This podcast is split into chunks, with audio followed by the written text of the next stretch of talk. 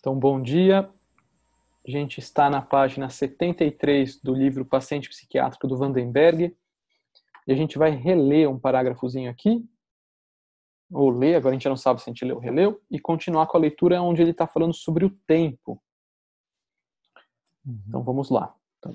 O motivo é que decide o passado. O leitor é convidado a examinar as palavras motivo e passado o que significa que, enquanto até agora esta discussão era a respeito do passado, está chegando naturalmente ao futuro. O motivo é o futuro. Será que é o futuro que decide do passado? Vejamos se isto é verdade. Para isso, deixemos de lado a relação entre presente e passado e dirijamos nossa atenção para o significado do futuro que significa a palavra futuro? Que nos ensina a psicologia de modo geral sobre o futuro? A primeira coisa a responder é que a psicologia pouco tem a dizer sobre o futuro. Enquanto cada um de nós pensa muito mais nas coisas por vir do que nas coisas já passadas, a psicologia consegue dizer muito sobre o passado e pouquíssimo sobre o futuro. Poderá a causa desse fato notável ser atribuído a que a moderna psicologia originou-se parcialmente da experiência dos psicoterapeutas? O indivíduo neurótico muito tem a dizer sobre o seu passado e muito pouco sobre o seu futuro, embora, ao que parece, a julgar por recentes publicações, as coisas estejam mudando. Os livros e os artigos representativos do começo deste século até o fim da terceira década, podem ser perscrutados sem que se encontre uma única declaração sobre o futuro, a não ser algumas referências nas quais o futuro é rejeitado. Certas vezes, isto é feito com tamanha ênfase que não se sabe quem era mais adversário do futuro, o paciente ou seu terapeuta. A princípio, e até 30 anos atrás, o terapeuta procurava com afinco manter-se silencioso sobre o futuro. Não há outra maneira de declarar isto. Hoje, as suas objeções parecem ter desaparecido, em larga proporção. O paciente tem acompanhado essa preferência. A princípio, só fala sobre as coisas do passado, mas recentemente tem encontrado as palavras para expressar o seu futuro. Forçoso é admitir, porém, que o paciente segue geralmente as preferências do seu terapeuta. Do contrário, não poderia sarar. Se o terapeuta for da escola de Jung, o paciente terá sonhos arquetípicos. Se for um adepto de Sartre, os sonhos do paciente serão existencialistas. O paciente procura inserir sua doença dentro da linha de preferência do médico, a fim de poder curar-se dentro dessa experiência. Mesmo o paciente que sofre de série, séria doença psiquiátrica incurável pode, às vezes, dentro de certos limites, seguir as preferências de seu médico. Todo paciente sofre, além da sua enfermidade em si, da doença que existe na opinião do seu médico. Sofre da doença que existe na teoria do seu médico, embora seja esta uma expressão muito estranha. Sofre até mesmo das moléstias expostas nos manuais, isto é verdadeiro para todas as doenças, mas, sobretudo, para as doenças psiquiátricas. Este fato teve e ainda tem importantes consequências para a história da psiquiatria. Sintomas aparecem e desaparecem de acordo com a mutável opinião histórica do psiquiatra. Sua maneira de agir e de falar, embora haja sempre um elemento essencial da moléstia que continua inalterado. Esta flutuação dos sintomas sobre a teoria adotada torna-se mais aparente nos casos de neurose. Os sintomas variam de uma época para outra, de um país para outro, ou de um para outro psiquiatra. Variam conforme as opiniões, de modo que se pode presumir que a preferência pelo passado não foi, em primeiro lugar, uma preferência do paciente, mas principalmente uma escolha do terapeuta. Surge então a questão de se saber por que motivo o terapeuta adotou essa preferência. A gente podia comentar um pouco esse, é... esse que ele fez, né, cara? porque Muito bom, né? É, é, e polêmico, né? Vou só grifar uma parte aqui.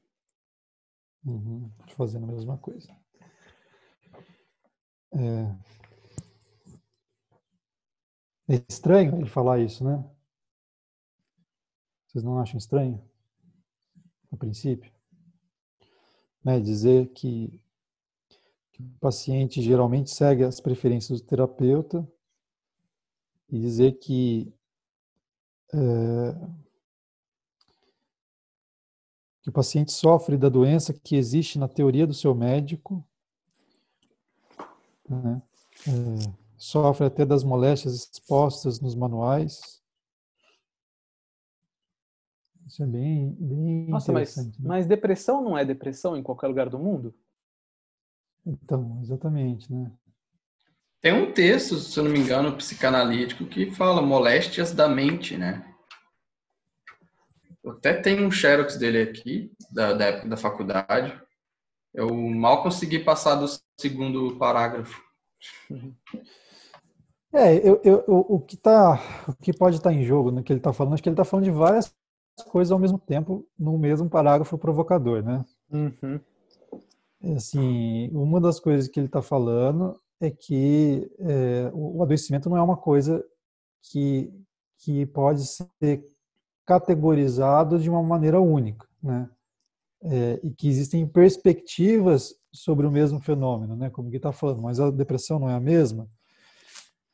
E além disso, tem um modo como essas, esse fenômeno ele, ele aparece no seu contexto histórico também, né?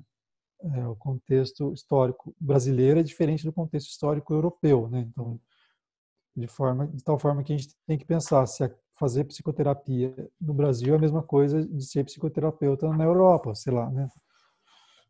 É, enfim. É interessante como ele levanta essa questão também, que, olha, talvez por conta aí de Freud, em que se atentou bastante para o passado, né, nós tenhamos uma cultura, enquanto psicólogos, de olhar para o passado com mais ênfase, uhum. né? Uhum. E acho que isso é interessante de pensar que, que isso é devido a uma opinião de um cara que acabou influenciando a psicologia, quer dizer, uhum. cunhando em certa medida a psicologia e por isso determinando, olha, se olha para cá quando a gente faz uhum. isso. Né? E quando se olha para cá, se vê isso exatamente que se procurava. Né? exatamente. E, e se olha dessa maneira. Que é o paciente que apresenta isso. Né? Mas, na verdade, claro, também, né? Mas o que tem aí é um encontro, né? Entre, uhum. entre um olhar prévio e uma situação que está posta, né? Uhum. Mas sem dúvida, assim, o, o, acho que o, o, o, livro do, do, Isso aqui é uma ideia que está no Metablética, que é um livro que eu sempre falo, né? Mas é o livro do Vandenberg que ele justamente ele vai analisar a psicologia como uma ciência necessariamente histórica que está em contato com um homem que necessariamente nunca é o mesmo ao longo da história.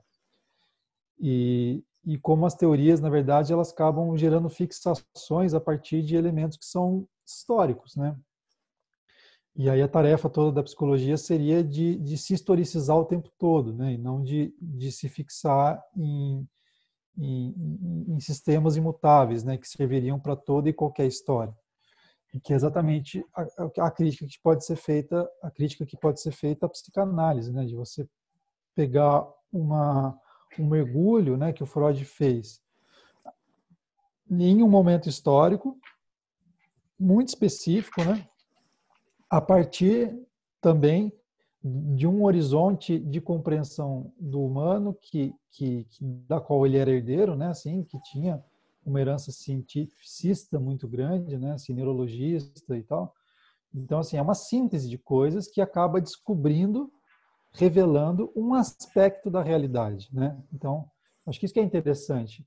É, é, somos nós terapeutas que temos uma herança prévia, um olhar prévio que encontra uma, uma história específica e que a partir dessa síntese se dá o fenômeno do, do adoecimento, né? O adoecimento não está assim pairando no ar, independentemente de qualquer coisa e ele se atualiza exatamente na relação terapêutica. E não é estranho dizer, não é absurdo dizer que a depressão ela se torna uma outra coisa quando o paciente começa a fazer terapia.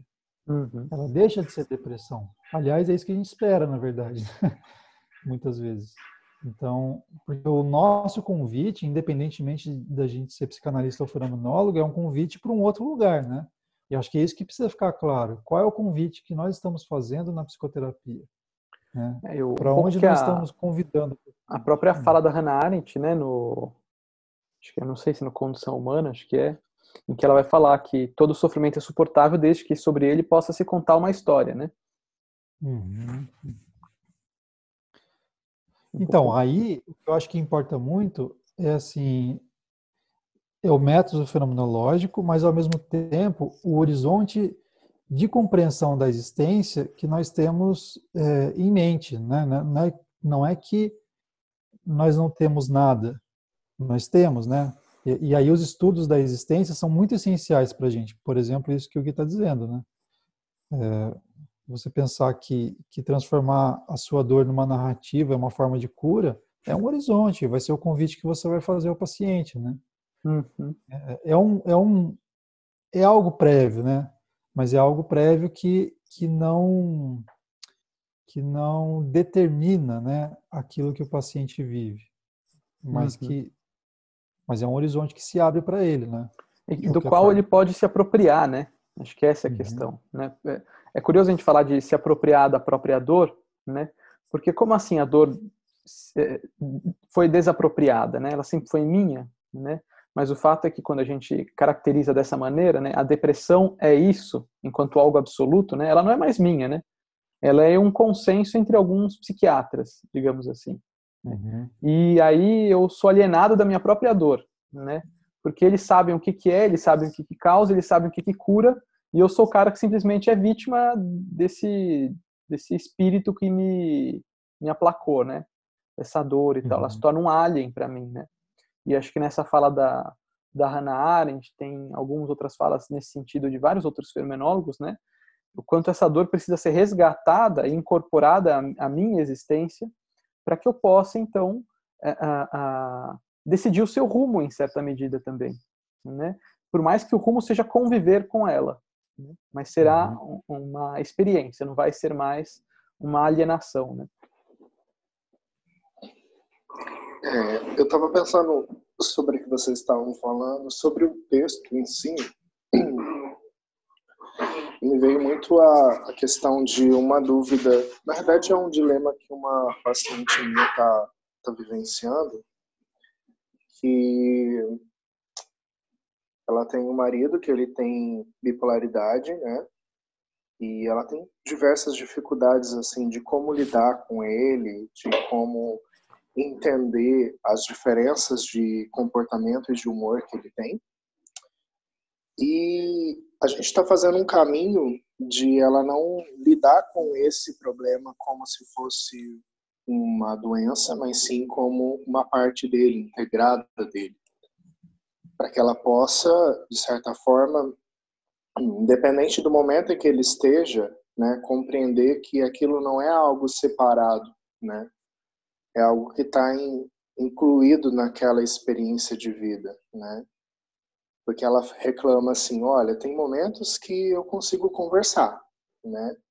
Que quando tá tudo tranquilo, quando não tem nenhuma crise, é, conseguimos partilhar todas as coisas, acertar todas as coisas.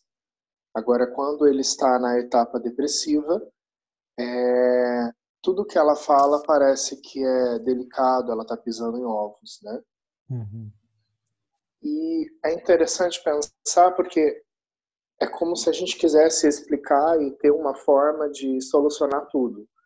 Quando o fato é, ele faz o tratamento dele, faz o acompanhamento dele, mas a vivência e a escolha dela de estar naquela realidade é, é uma escolha que também tem que assumir esse todo que ele apresenta, que não é só no momento que ele está bem, mas também no momento que ele está mal. Não sei se eu Uhum. fiz me entender. Mas você está pensando isso em que sentido? Assim, só para entender, Rafa, o que, o que, que motivou essa reflexão? Assim? É porque está falando sobre uma forma de. Né, quando a gente está dentro da terapia, a gente acaba é, tentando encontrar formas de explicar, né? Por exemplo, ah, uhum. me explica então o que é depressão, me explica o que é uhum. bipolaridade, uhum. E a gente vai sempre tratando isso como, né? É, simplesmente descrever um CID lá, né? Uhum. Olhar como funciona, qual é o funcionamento disso, quais são as experiências que você vai ter, e aí você começa a tratar isso como se fosse algo fora, como se fosse uma doença, né? Quando na realidade isso faz parte da pessoa. Entendi o que você está falando. É, porque aí é como se a pessoa estivesse correspondendo à sua paciente exatamente aquilo que a psiquiatria é, preconiza, né? Assim, preconiza não, ela dita, né, em, em termos de, de compreensão do que é o adoecimento, como se algo que acontecesse em mim, mas não fosse meu, né? É, então, é com qual que eu tenho que lidar como se eu estivesse lidando com câncer ou estivesse lidando com, sei lá, com qualquer doença crônica, né? E, a, e, a, e, e, isso seria uma forma de uma espécie de alienação profunda, né? Assim, como é que eu me relaciono com uma pessoa com uma parte que não faz parte dela, né? Assim, uhum. que não é ela, né? É. E, aí o seu convite é um convite para uma para uma integração, né? Entre entre aquilo que ela vive e aquilo que ela é, né?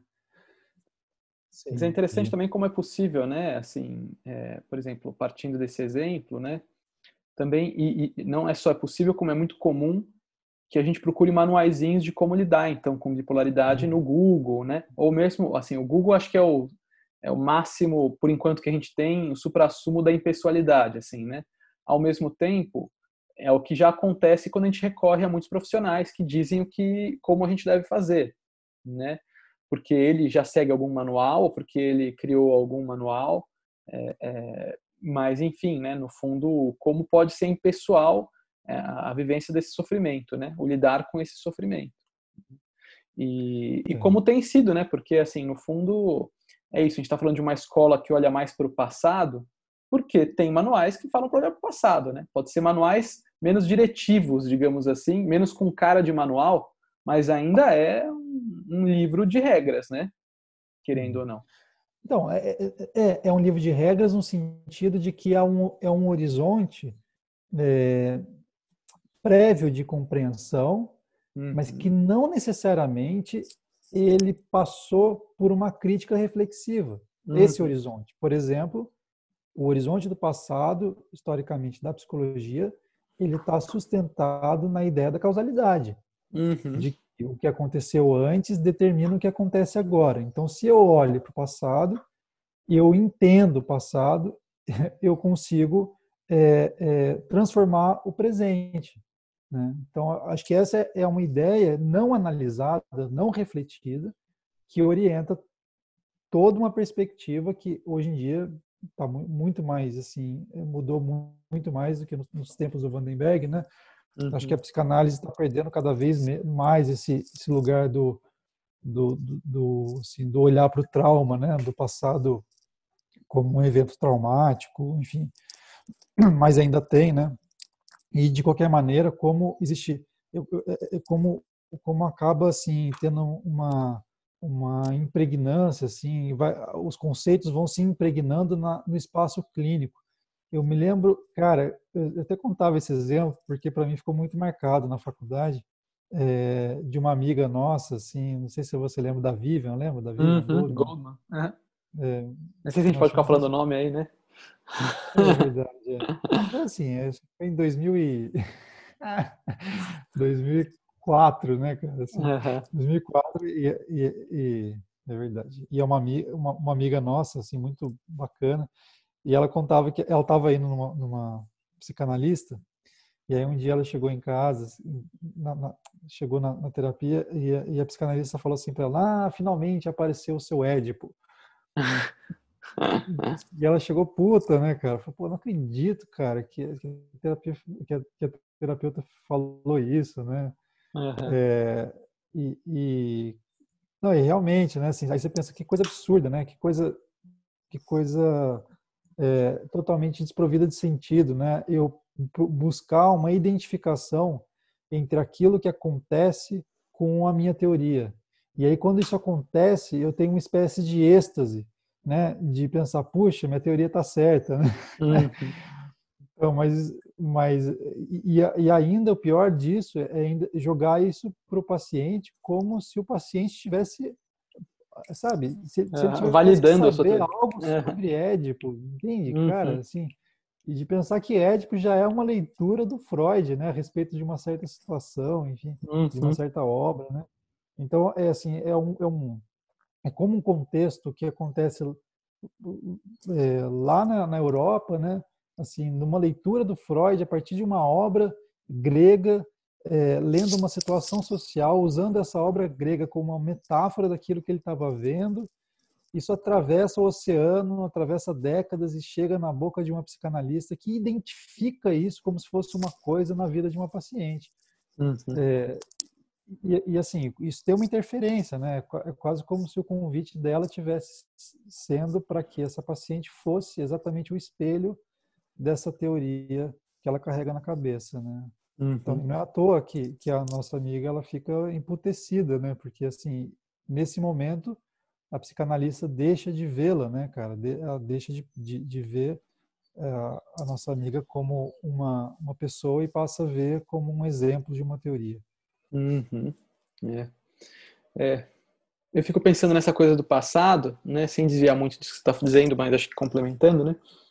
É, é, e que ele fala aqui que então, né, décadas até 30 anos antes dele, aqui esse livro é de 60 e poucos, né? Ou 59, 60 e poucos. É, o passado estava muito em voga no campo da psiquiatria, né, e da análise e tal, né? Ah, e hoje eu sinto já um, um, movimento que eu não sei muito é, se vocês vivem também, que é assim, é o paciente que chega e fala assim, viu, mas como é que funciona é, a sua terapia? Porque eu não quero ficar falando de passado, vou ter que ficar falando passado? Vou ter que ficar falando assim da minha infância, dos meus pais e tal, ou vou poder falar das minhas coisas? Né? Uhum. E é curioso isso assim também, né? Eu acho que hoje já, tá, já está se tendo uma crítica a esse modelo de psicologia, mas mais que isso também já marca um pouco o espírito do nosso tempo, né? Que hoje vive essa questão do progresso, do desempenho pessoal e tal, do crescimento, né? não enquanto tanto quanto nação ou tecnologia em si, mas enquanto mesmo um desenvolvimento pessoal, né? E, uhum. e, então, em certa medida, acho que a gente não está tanto voltado para o passado, mas agora muito voltado para o futuro, né? E aí as doenças que surgem da, dessa dessa mudança temporal, digamos assim, dessa dessa nova marcha né, desse nova marcha que a gente encaixa aí no câmbio, né, é, é, são dramas também relacionados ao futuro, é ansiedade, é, uhum. pânico, é, né, é até a depressão de uma outra maneira, não tanto determinado pelo passado, né, mas como uma não possibilidade de viver o futuro.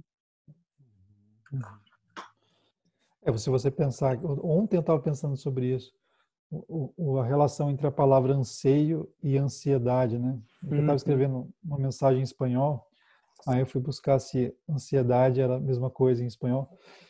E, e, e aí eu pensei nisso, né? Nossa, realmente é, é a mesma origem, né? O anseio e a ansiedade. A gente sofre por uma espécie de de ter excesso de anseios, né? Assim, é como se fosse uma, um, um sofrimento pelo desejo, né? Pelo, uhum. pelo anseio. É interessante isso. Né? Tem a ver com o futuro, portanto, né? E não é. com um acontecido. É. Bom, andamos Seguimos mais um pouquinho? Fala, Gui, tudo bem, cara? Nem falei com você. Bom dia. Guilherme Faria, no caso. então vamos lá, vou seguir aqui, página 75. A resposta é a seguinte. Só lembrando aqui, então, ele determina que surge então a questão de se saber por que motivo o terapeuta adotou essa preferência, né, pelo passado, então. A resposta é a seguinte: o terapeuta sentiu a preferência pelo passado porque se acostumou, de modo geral, a acompanhar a linha de pensamento da evolução. Estamos ainda bastante ligados ao período em que triunfou a teoria da evolução, isto facilita a compreensão desse modo de pensar. Tudo que existe veio a existir. É este o princípio básico dessa corrente de pensamento. para poder compreender alguma coisa, o indivíduo tem que compreender a origem dessa coisa. Ou, em outras palavras, tudo é a consequência de um desenvolvimento. A fim de podermos compreender o presente, precisamos investigar a condição que o precedeu. Que o presente possa ser compreendido como resultado do presente é um conceito que, mesmo para nós, não é óbvio à primeira vista. Ainda mais difícil é acreditarmos que o presente possa ser feito pelo futuro. Como se poderia conceber isto? A ideia de que o presente seja, até agora, a última fase de um processo de desenvolvimento é muito mais fácil de ser entendida. Aí cabe muito bem né, a colocação da, da Beatriz, Fê, estava contando um pouquinho, né? É verdade, né? Perguntando de onde veio, uh, como é possível o, primeiro homem né, existir sem ser filho de uma mãe, né? Uhum. Como, de é onde é veio nasceu? a primeira mãe? Uhum. A questão é com a mãe, né? De onde veio a primeira mãe? Exatamente. E aí, quando eu falei algo assim, que em algum momento foi criado né, o, o primeiro homem, ela disse: então, mas nasceu da mamãe do céu, né? Só mudou o problema, né, cara? Jogou para o plano transcendente o nascimento. Ainda bem que ela não continuou. Mas de onde veio a mamãe do céu, é, né? Quem que deu origem à mamãe do céu? Quem que é a mãe dela? É. Ai, ai. Realmente. Mas é uma pergunta, né? A pergunta então, mas a pergunta pela origem é, é, não necessariamente é a pergunta pelo, pelo que originou aquilo que acontece hoje, né? Assim, a pergunta de onde tudo veio não necessariamente é a pergunta da causa primeira, né? Uhum.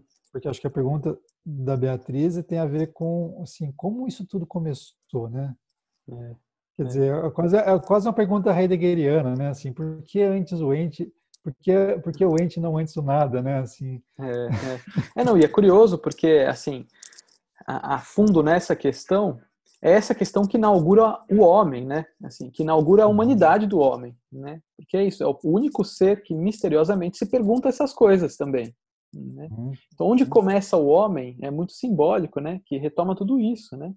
Assim, por que, que nós somos homens, né? Por que, que é, é, esse mistério sempre vai se colocar e nunca vai ser respondido.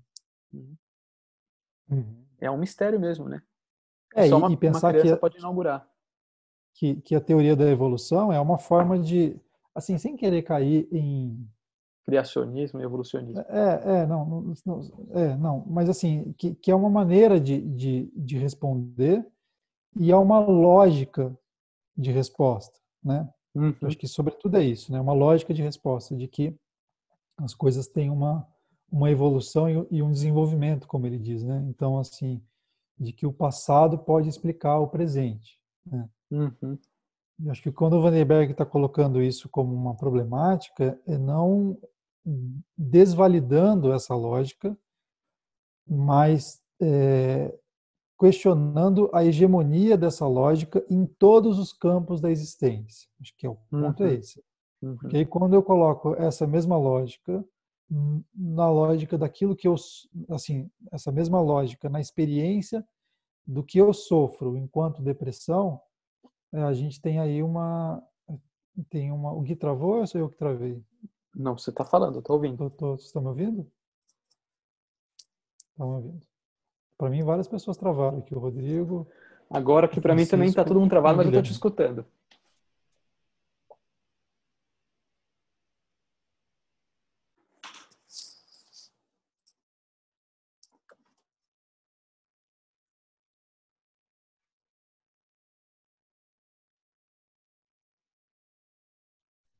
Ué. Opa. Ah, voltou. Voltamos voltou. todos.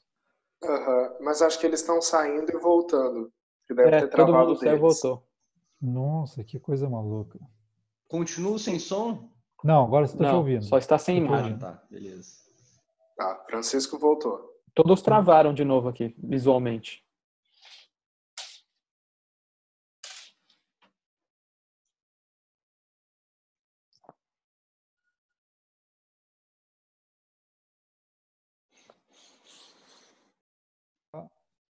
Da causalidade, né?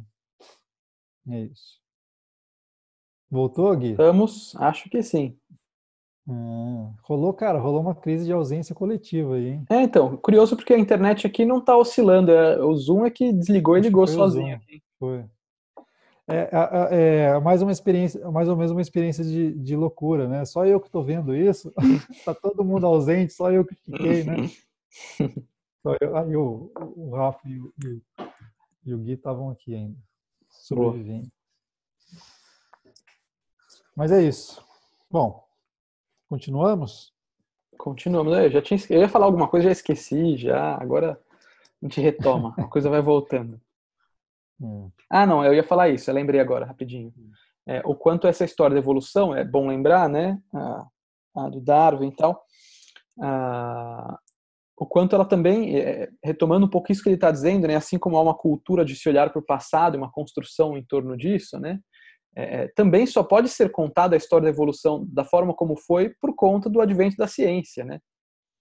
É, porque ela, hum. ela já era contada de outras maneiras, né? E ela só é possível explicada assim por conta da ciência, da ciência. E não é porque a ciência surgiu e então descobriu-se como as coisas foram feitas e evoluídas, né? E chegou-se até aqui. Não é que foi uma descoberta, né?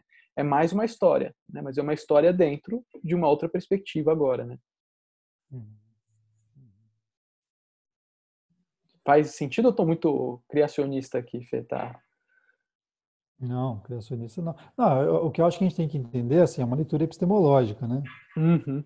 De, de por mais que o, o, o, faça sentido e, e, tenha o seu rigor histórico. Até acho que o darwinismo hoje está sendo questionado em alguns pontos dentro da própria ciência, mas eu não entendo.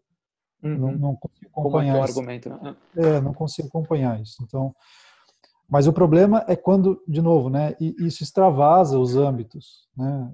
Isso aí chega no problema da psicopatologia. Então, é, ou no problema da existência como, como tal, né? Assim, de pensar que tudo que eu vivo, de alguma maneira, passa por um processo de, de causalidade, de evolução, né? Até de desenvolvimento, até chegar onde eu estou.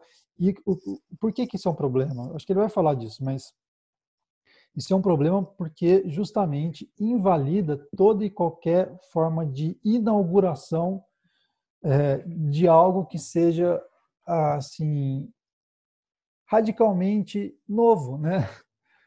Quando eu penso somente pela lógica do, da causalidade, eu não consigo pensar que algo pode ser radicalmente novo, né? De que tudo é fruto de um caminho de, de, de, de construção de desenvolvimento, né? Portanto, de um caminho de causalidade. É o problema que a Hannah Arendt traz naquele texto sobre o que é liberdade, né?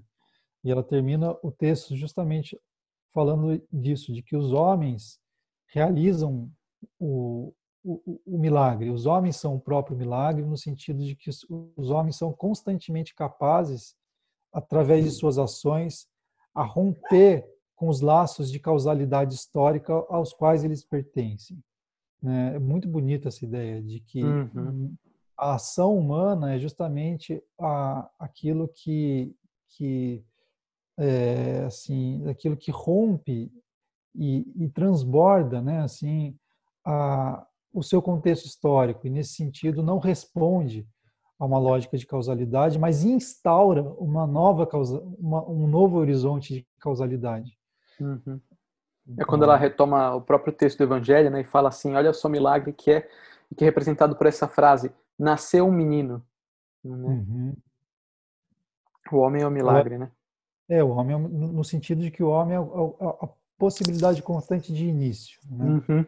Uhum. Tá bem presente no pensamento dela.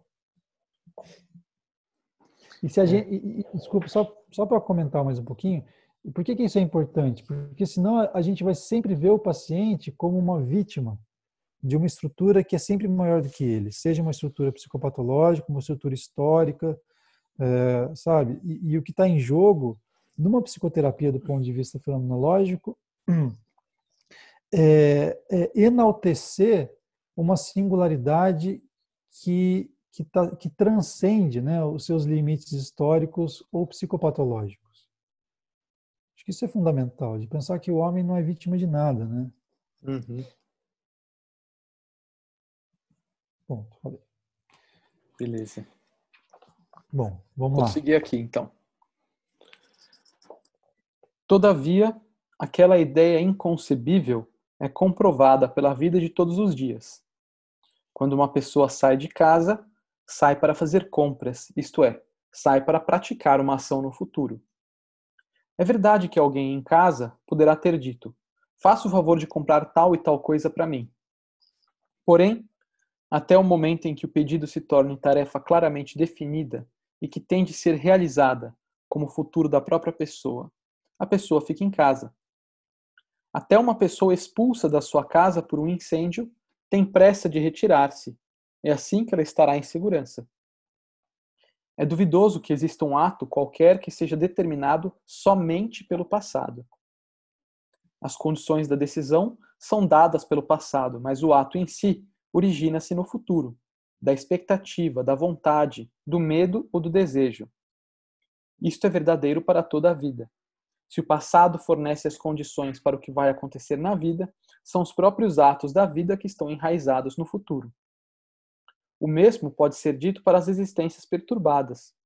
O passado fornece as condições para a neurose, mas esta se origina das condições inacessíveis ou dificilmente acessíveis do futuro. Os primeiros terapeutas, vinculados a Darwin, Spencer e Jackson, não acreditaram nisso porque os seus pensamentos estavam condicionados pela teoria da evolução. Havia outro motivo, embora relacionado com, o evolucionismo, para que o terapeuta se interessasse pelo passado. O que aconteceu, aquilo que foi, está fixado, não somente como incidente que ocorreu, mas também como impressão no cérebro, como engrama. O que é o que está acontecendo não está fixado. O que é está sendo fixado também como impressão no cérebro. O que está por vir não está fixado de modo algum, pelo menos não como impressão, nem como engrama. Como então pode qualquer coisa se originar dele? Nada só pode resultar em outro nada. Onde não há memória, nem impressão no cérebro, nem engrama, nem matéria, tampouco pode haver o começo de qualquer coisa, pois nada há que possa servir de ponto de partida. Se a anatomia do cérebro tem que ser nosso guia, não podemos encarar o futuro de outra maneira. Aí está o cérebro. Ou melhor, aí estão as impressões de ontem. Aí estão as de anteontem, as da infância, como também aí está o lugar em que as impressões de hoje serão registradas. Os fatores determinantes do futuro, mesmo quando se trate de felicidade ou de infortúnio, são decididos pelo material que aí já se acha pelas impressões de ontem, pelas recordações da infância e por impressões parciais do presente. Nada mais há que se possa utilizar, e, portanto, outra coisa não há que possa decidir a felicidade ou fracasso no futuro. O futuro é uma parte do cérebro que ainda não foi gravada. Portanto, nenhum impulso pode, pode originar-se dela. Os primeiros terapeutas foram vítimas desse anatomismo e o mesmo aconteceu com toda a gente naqueles dias. Ainda hoje, somos mais ou menos vítimas do anatomismo. Pode realmente o leitor acreditar que partículas indeterminadas do cérebro exerçam influência sobre nosso comportamento? Até há pouco, qualquer manual de psicologia começava com um capítulo sobre a anatomia do cérebro. Primeiro a substância, depois o que acontece com esta substância, e finalmente a repercussão psíquica desses fatos, mesmo sendo ilusória esta sequência. Contudo, aprendíamos a pensar desse modo. Assim era o futuro, o que resultasse dos engramas, ou seja, uma extrapolação. Uhum. Legal, né? Ficou lembrando uma passagem lá de Anima que eu já citei aqui, de Anima, livro do Aristóteles, né? Que fala sobre um pouquinho, né, a alma humana, digamos assim, é, em que ele vai falar, né, que ele se questiona, né, sobre o movimento das coisas, né, porque algumas coisas têm movimento e outras não, então as pedras não têm movimento, é, mas é, é e está um pouco ligando o conceito de alma ao conceito de movimento, né? Então as coisas animadas, né, ou seja, que têm alma, uh, são animadas, têm movimento, né? Parte um pouco desse, desse argumento, dessa, dessa... Tipo desenho animado, né? Isso, exatamente, é. E, na verdade, ele compila uma série de teorias sobre a alma de todos os filósofos que ele encontra da época e ele vai um pouco analisando uma a uma e descartando o que faz sentido e pegando o que faz, e, e, pegando o que faz sentido, né? descartando o que não faz e pegando o que faz.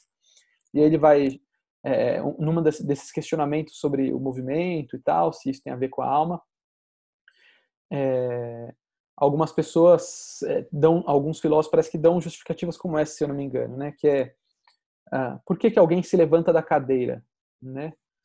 E, a, e, e, e ele questiona, por que tem pernas? Né? Não, a justificativa de se ter pernas não justifica alguém levantar da cadeira, né? Seria um erro de raciocínio, né? Então algo mais levanta, né?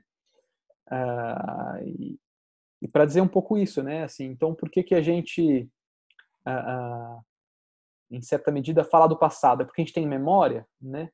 É, então é isso, é o passado que determina, são os engramas, né, essas gravações no nosso cérebro, então, que, que, que permitem a, a gente, sei lá, né, se lembrar das coisas? Né? Não, isso é só ali o, o hardware da nossa coisa, né? Isso não determina nada, né?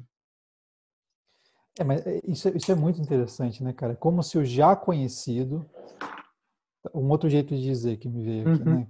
Essa questão das pernas aí é como se o já conhecido, o já apreendido, tivesse que dar conta do ainda não, ou seja, uhum. do desconhecido.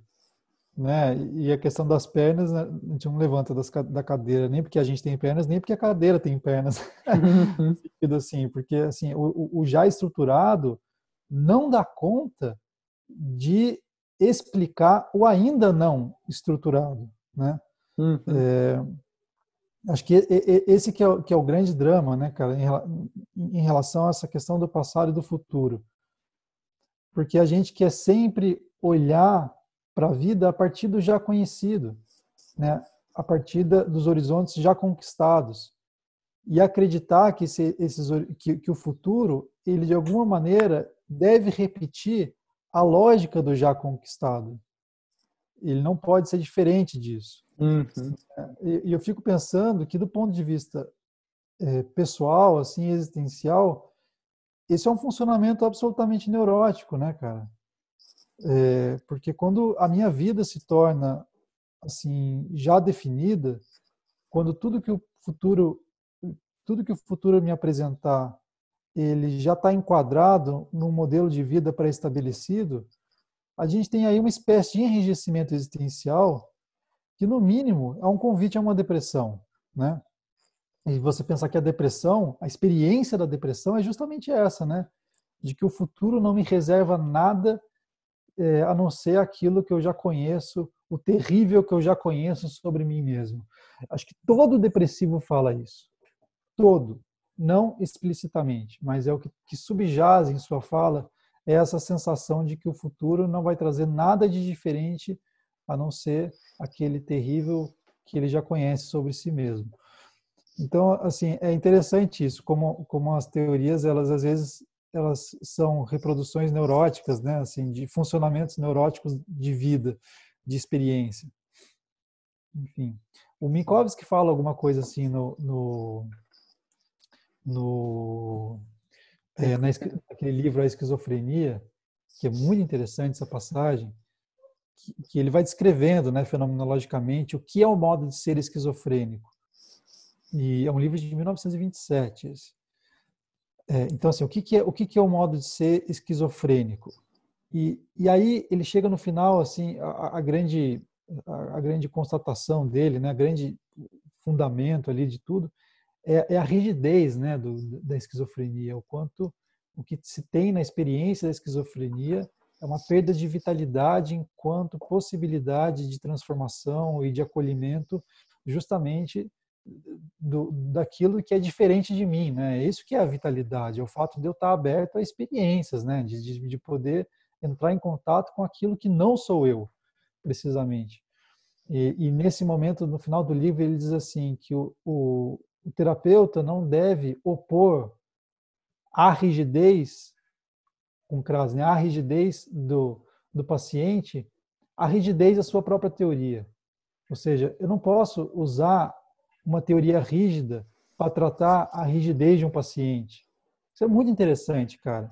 Porque assim, que no final das contas o que ele está colocando é o quanto as nossas teorias elas têm que corresponder àquilo que existe de mais saudável, falando do ponto de vista existencial em nós, né?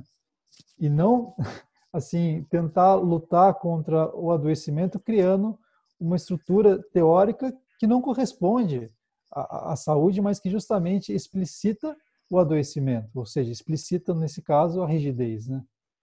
Ou seja, quando nós estamos rígidos, quando a gente não consegue se transformar, é quando a gente adoece. E uma teoria, na verdade, ela, ela, ela deveria ser pensada da mesma forma, né? É, enfim, o Chesterton faz um pouco isso também, num, num, outro âmbito, assim, né? Mas quando naquele livro interessante dele que se chama Ortodoxia, quando ele fala do maníaco, né? É, uhum. quando ele compara assim o racionalismo com, com com aquilo que a gente pode chamar de esquizofrenia, né? Ele não chama de esquizofrenia, mas é, com, com a loucura, né? O lunático, né? lunático, é, é, exato.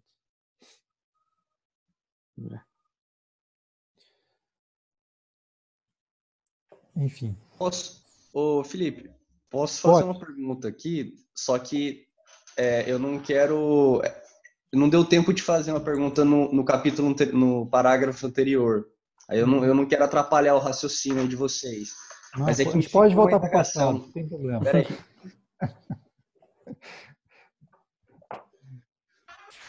É que você falou da outra vez que o homem não é vítima de nada. Aí aquilo ficou para mim assim, em que sentido, por exemplo, não é vítima de nada? Assim, não ficou muito claro. Eu queria fazer a pergunta, mas daí vocês já começaram a ler, eu não quis interromper. É, foi mais uma pergunta, foi mais uma colocação provocativa, né? É. E aí você foi lá e você falou, o que, que isso quer dizer? Que porra é essa? é, não, eu, é. eu, disse assim, que, pode falar. Não, assim, é, qual o sentido mesmo, sabe? Uhum, Porque, uhum. sei lá, por exemplo, a gente, no sentido prático de, de vida, é porque eu não sei também o sentido que você, talvez eu não, não tenha captado muito bem, mas, por exemplo, a gente nasce já numa sociedade pré-estabelecida, por exemplo. Então, quando você fala o homem não é vítima de nada, talvez pelas escolhas, né? Porque o próprio Sartre vai falar que nós somos condenados a, a sermos livres, né? Mas assim, é, a gente já nasce em algo já estruturado. Querendo ou não, isso já não nos torna vítima de alguma coisa. Uhum, por isso que eu, uhum. sabe, por isso que a minha dúvida, que sentido que o homem não é vítima de nada? Mais ou menos assim. uhum. assim. É, acho que é um pouco isso, nesse sentido que você está falando mesmo, assim, porque é, o, que eu, o que eu quis dizer é que nenhuma estrutura prévia, ela, ela estrutura prévia, eu quero dizer assim, é, genética, por exemplo, né, de que eu já nasço com os meus genes, né, eu não escolho ser azão azinho, XX, XXY, azão azinho, azão azinho, eu já nasço com isso, né, com esse mapa genético constituído, eu já nasço numa certa história que vem muito antes de mim, eu já nasço numa certa língua que fala antes de eu falar, a partir da qual eu começo a falar, né? Então eu nasço numa família que eu não escolhi, supostamente, né? É, enfim, eu já nasço num contexto que me antecede. E aí eu poderia pensar que tudo isso que me antecede, inclusive eu começo a viver a vida, e quando eu me dou conta, eu já tenho um passado, né? tem isso também, não é isso? É interessante pensar isso. De repente eu me dou conta, falo, nossa, eu já tenho um passado. É, e, e, parece que, que, que quando eu me dou conta da vida, eu já, eu já tenho vivido a vida há alguns anos. Mas eu, o que eu estou dizendo, o que eu quero dizer é o seguinte: nenhuma dessas estruturas prévias a mim, elas dão conta de elucidar tudo aquilo que eu sou elas não dão conta de determinar todas as minhas possibilidades de ser. Nesse sentido, ninguém é vítima do passado e ninguém é vítima da sua história, na medida em que é, o horizonte da ressignificação e, e, da compreensão e da abertura para o futuro, ele é radical em nós, né? De tal forma que mesmo que a, a, as minhas estruturas de vida pareçam ser muito limitadas, é, elas não podem radicalmente me determinar. Na medida em que existe como contraponto de tudo isso a própria experiência da singularidade, né? que inaugura, reinaugura essas estruturas prévias é, de um modo nunca antes visto. Isso já é uma forma de indeterminação dessas estruturas prévias. O, o simples fato de eu estar na vida como uma pessoa que não é igual às outras já deturpa completamente a, a estrutura a estrutura prévia da, na qual eu, eu, eu apareço, né? É isso que eu quis dizer. Valeu, obrigado. Você, esse, esse passado não me põe fim, né? Não me termina, né? Quando a gente fala de determinação, né? É. Isso é, é, curioso porque é isso, né? A gente já nasce nessas condições todas, né? Socioculturais, históricas, né? E aí, sei lá, a gente pensa em um sujeito como Gandhi, né? Que nasceu na colônia britânica, indiano, classe média, né? Se de fato todo o contexto dele o determinasse, ele seria só mais um advogado da colônia britânica, né? E no entanto ele faz tudo aquilo que faz, né? E no entanto não só ele, mas todos nós o tempo inteiro estamos inaugurando coisas, né? Ao invés de terminando coisas, né? Então acho que isso é muito simbólico, né? O homem não termina, ele inaugura coisas, né? Sabe o que, a gente tem que pensar, Gui? Que essa, essa lógica da causalidade, ela não é só uma evidência. Às vezes ela é uma evidência, mas ela é, sobretudo, uma insistência histórica do nosso pensamento ocidental, tal como ele se constitui né, no nosso, no, no, no nosso, na nossa história. É, é uma insistência, porque no momento em que eu em que eu percebo o que no momento em que o que o homem percebe que existe uma causalidade é, não necessariamente faz com que tudo tenha uma causalidade né o que tem aí o que eu quero dizer é uma insistência de um modelo de compreensão é, de tudo aquilo que é a partir desse único ponto, né, que é o ponto da causalidade, ou seja, o ponto em que tudo que veio antes determina o que acontece agora. Mas essa lógica não é necessária, isso que eu quero dizer, em todos os âmbitos.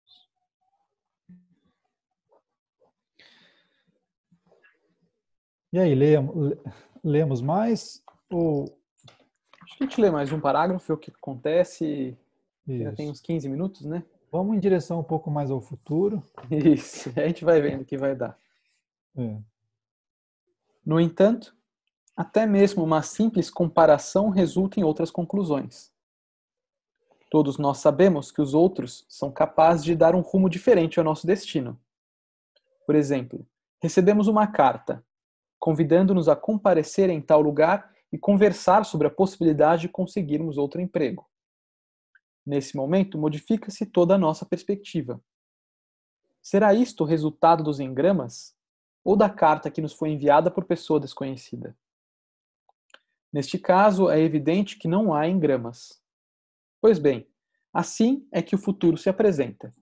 Está fora da esfera da nossa pessoa, da mesma forma que aquela carta. Age independentemente de qualquer engrama e decide do nosso presente. O futuro é o fator primordial. O uhum. futuro ou a carta de outra pessoa, existe aí alguma verdadeira diferença? A carta convoca o futuro, o futuro invo invocado pelo signatário da carta, isto é, por outra pessoa. O futuro também pode ser concretizado por outra coisa, a descoberta de um tesouro ou de um poço de petróleo em nosso quintal, por exemplo. O futuro nunca se origina de uma subjetividade puramente pessoal. Mesmo a pessoa que está planejando em silêncio está destinada a influir sobre o próximo mais cedo ou mais tarde. Esse próximo que será finalmente incluído em seus esquemas. Outro sim, cada qual que se associa com outras pessoas está realizando um futuro. Por ser insignificante e próximo que seja, pode ser até mesmo o futuro representado por uma rápida resposta do caixeiro de uma marcenaria, de uma mercearia. O futuro está estreitamente ligado com outras pessoas e também com outras coisas, tão estreitamente como estão ligados os engramas e os indivíduos solitários. Os engramas são a propriedade do indivíduo, encerrados numa caixa chamada cabeça. Isto quer dizer que o anatomismo significa individualismo.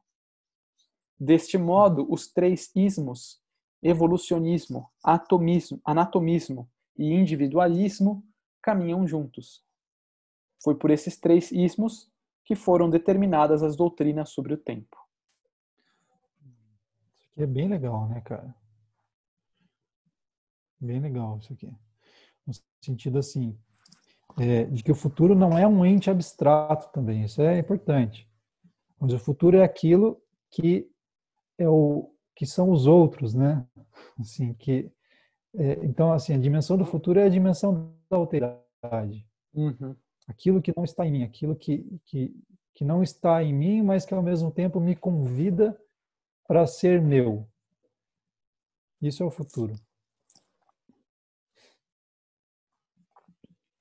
Tá todo mundo pensando com uma cara aqui. Hum.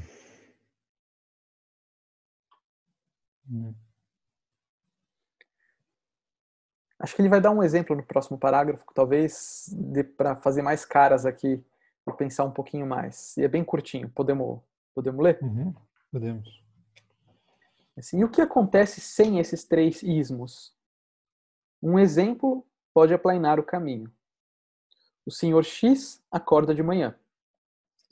Antes de levantar-se, pensa alguns momentos, imaginando o que o dia vai lhe trazer.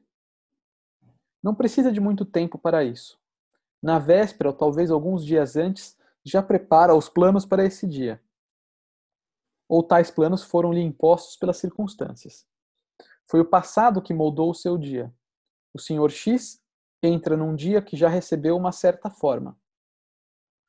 Pode ocorrer-lhe que a maneira como vai sair da cama está relacionada com a forma que esse dia já recebeu.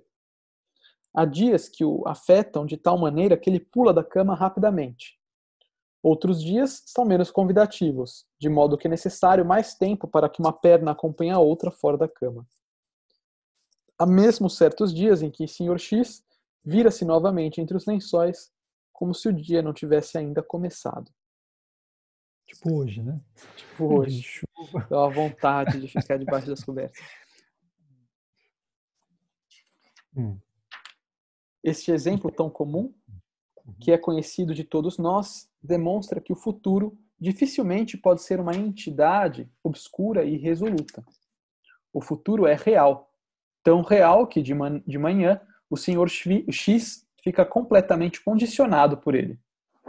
Isto é possível porque existe uma conexão muito estreita entre presente e futuro. Com o auxílio do nosso exemplo, isso pode ser demonstrado mais precisamente. A relação entre presente e futuro é de tal natureza que o presente envolve o futuro, pois o Sr. X, ao levantar-se, não se deixa influenciar por aquilo que vai acontecer realmente no decorrer daquele dia. Uma coisa desse gênero seria realmente inconcebível. Aquilo que vai acontecer mais tarde ainda não chegou e, sendo inexistente, não pode produzir efeitos.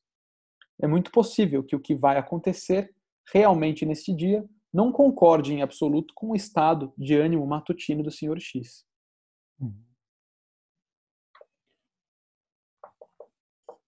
Leio mais um pouquinho? Ah, acho que você tem que ler, porque ele vai terminar o exemplo nesse. É nesse, nesse daqui, né? É. É. O futuro é o que está por vir. Como está vindo ao nosso encontro agora? Sublinhando-se agora e vindo. O futuro está vindo em nossa direção. É Zukunft, avenir. Essas palavras expressam movimento. Pensando no futuro, o tempo corre para nos encontrar e nós já estamos aí, no tempo que está vindo para nós. Antes que o Sr. X se levante da cama, o dia chegou. Ele já estava dentro do dia antes que o dia chegasse antes de sair da cama e começar a se movimentar em seu quarto. Ele penetrou no dia. É. Posso fazer uma pergunta? Uhum. Claro. É, ansiedade seria o que pensando nesse, nessa, nessa temática do futuro? Seria a uhum. impossibilidade uhum. de, de margem dele ou como que seria? Você deu o exemplo da depressão. Como que seria para ansiedade? Boa, boa, boa, Gui, boa. Porque é exatamente, a ansiedade cabe exatamente nesse exemplo que ele está dando.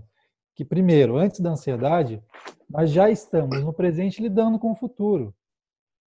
Nós estamos sempre indo em direção a algum lugar, sabe? Eu estou aqui agora pensando, pô, o grupo vai acabar, eu vou fazer xixi, tomar uma água e voltar para atender, é, é, para fazer uma supervisão.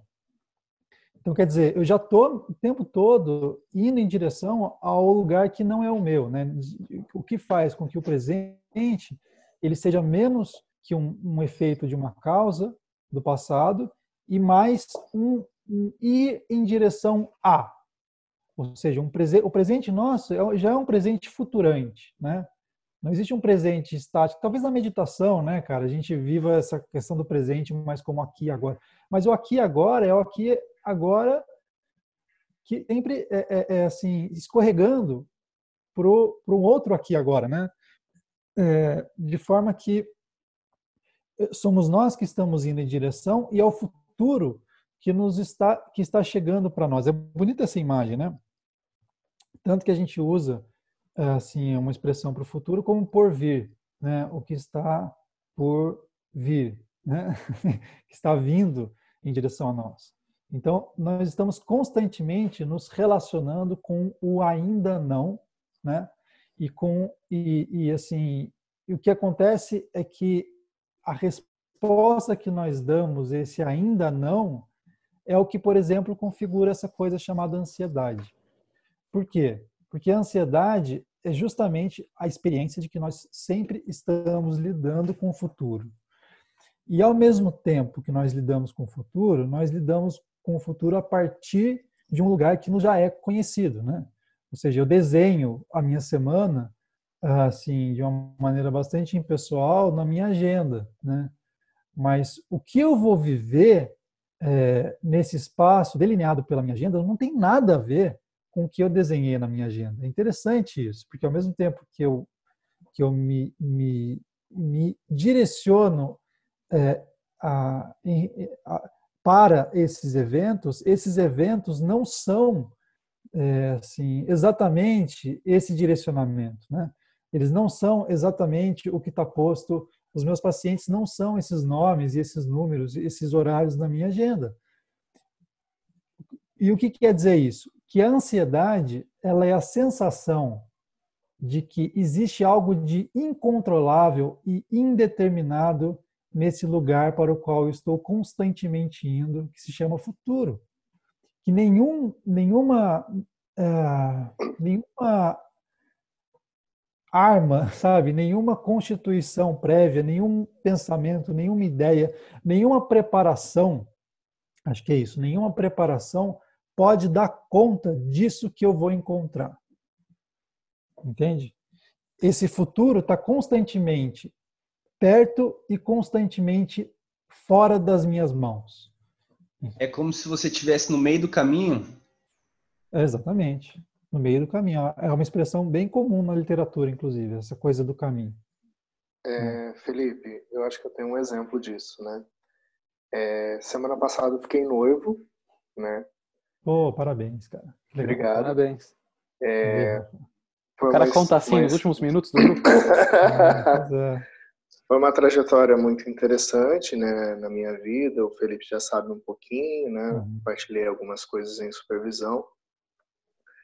Mas isso, é, eu tinha uma, um planejado uma uma forma, né, de foi eu que pedi é, em casamento e tudo. E eu tinha planejado uma maneira de pedir, um jeito, tinha imaginado um lugar, né? E aí o que acontece é que uma semana antes, exatamente uma semana antes, é, uma pessoa que, te, que, trabalha com o Will, que é o meu noivo, né? É, essa, essa pessoa teve, teve Covid. E aí todo mundo vai pro, pro hospital, faz o, uma avaliação e o médico manda todo mundo para casa, né? Então, tanto eu quanto ele ficamos em casa. Tudo que eu tinha planejado eu tive que simplesmente mudar e replanejar. Então, tudo aquilo que eu tinha planejado para a semana inteira, os atos, as, as atividades, né, toda aquela tarefa de planejamento, eu tive que refazer, né? Uhum, E uhum. lidar com aquilo que era inesperado, porque eu não podia nem sair de casa, né? Eu só fui ter certeza do que eu podia fazer depois do resultado. E o resultado dele saiu, né, o meu e o dele saiu negativo, né? Nós não tínhamos. Mas tivemos que ficar em casa. Então toda aquela o planejamento com os meus pacientes, tudo teve que ser revisto. Planejamento do próprio pedido de casamento foi revisto. E aí uma coisa que eu me deparo muito na terapia com a minha psicóloga, né, é que eu tenho essa necessidade de prever e de antecipar tudo, né? Uhum. Então eu tive que simplesmente lidar com o incerto. Falei, não, agora eu vou ter que pensar no que eu posso fazer com aquilo que o meu presente me apresenta. Né? Uhum. Uhum. E é realmente desafiador. É. E a ansiedade é isso, é essa sensação de, que o futuro ele ele carrega esse tom de uma negatividade constante, né, que trai constantemente as nossas preparações, né? E diante do qual eu preciso então me preparar mais, né? E, e é, ou eu me preparo mais, mais uhum. ou antecipo mais, ou eu passo a lidar com a negatividade como como uma possibilidade de criação de mim mesmo, né? Uhum. O pessoal travou aqui, mas eu acho que é o fim mesmo, né? É o fim, chegamos. preciso ir. Beleza, gente. Então, um abraço, tchau, tchau, Valeu. até mais. Um abraço grande, até mais.